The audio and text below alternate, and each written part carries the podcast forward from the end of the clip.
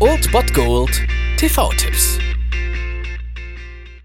Tagesagt und moin, hier ist wieder euer Filmkonsigliere Margie und wenn ihr auf Fremdschämen TV von RTL verzichten könnt, aber mal wieder Bock auf einen anständigen Film habt, dann hab ich vielleicht genau das Richtige für euch, denn hier kommt mein Filmtipp des Tages.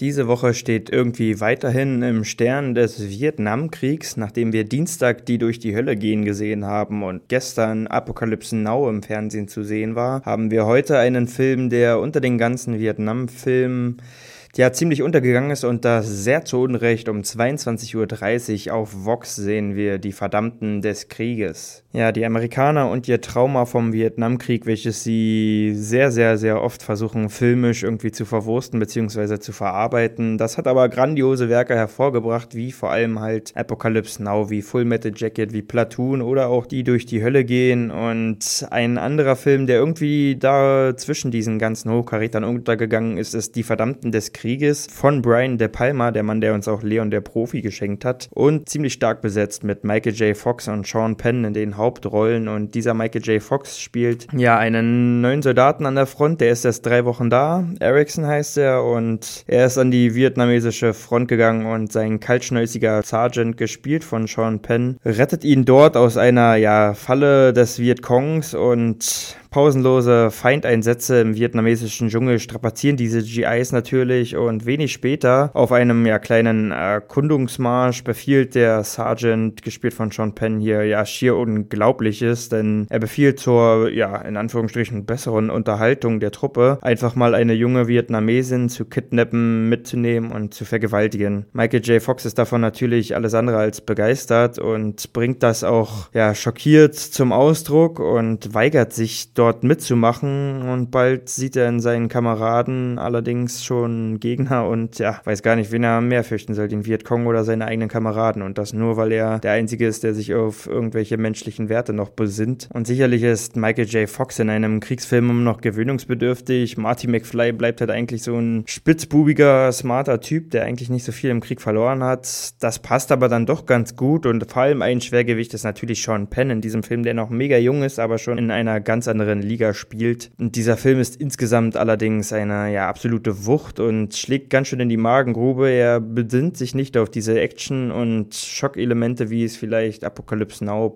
oder vor allem Platoon und Full Metal Jacket tun, sondern er besinnt sich auf ja den Schrecken, den sich Menschen gegenseitig eigentlich antun können und wie sie den Sinn für grundlegende Werte und Menschenrechte verlieren. Und das zeigt dieser Film absolut skrupellos und ist sehr, sehr beeindruckend und ja ziemlich beklemmend nimmt. Und somit ist er zwar unter dem Radar von den großen Vietnam-Filmen untergegangen, das allerdings vollkommen zu Unrecht. Er hat schon auf jeden Fall eine Erwähnung verdient und einen TV-Tipp verdient heute um 22.30 Uhr. Könnt ihr ihn sehen auf Vox oder ihr schaltet Sky Go ein oder Sky Snap oder Safe TV, da läuft er on demand. Die Verdammten des Krieges. Probably like the army, don't you, Erickson? This ain't the army, Sarge. Michael J. Fox, Sean Penn. Casualties of War. Das war es dann wieder von meiner Seite. Ihr habt wieder die Wahl zwischen Filmriss und Filmtipp und ansonsten hören wir uns morgen wieder 13 und 19 Uhr oder on demand auf Ernst FM. Da gibt es auch einen Trailer für euch und ich bin dann mal weg. Macht es gut, Freunde der Sonne.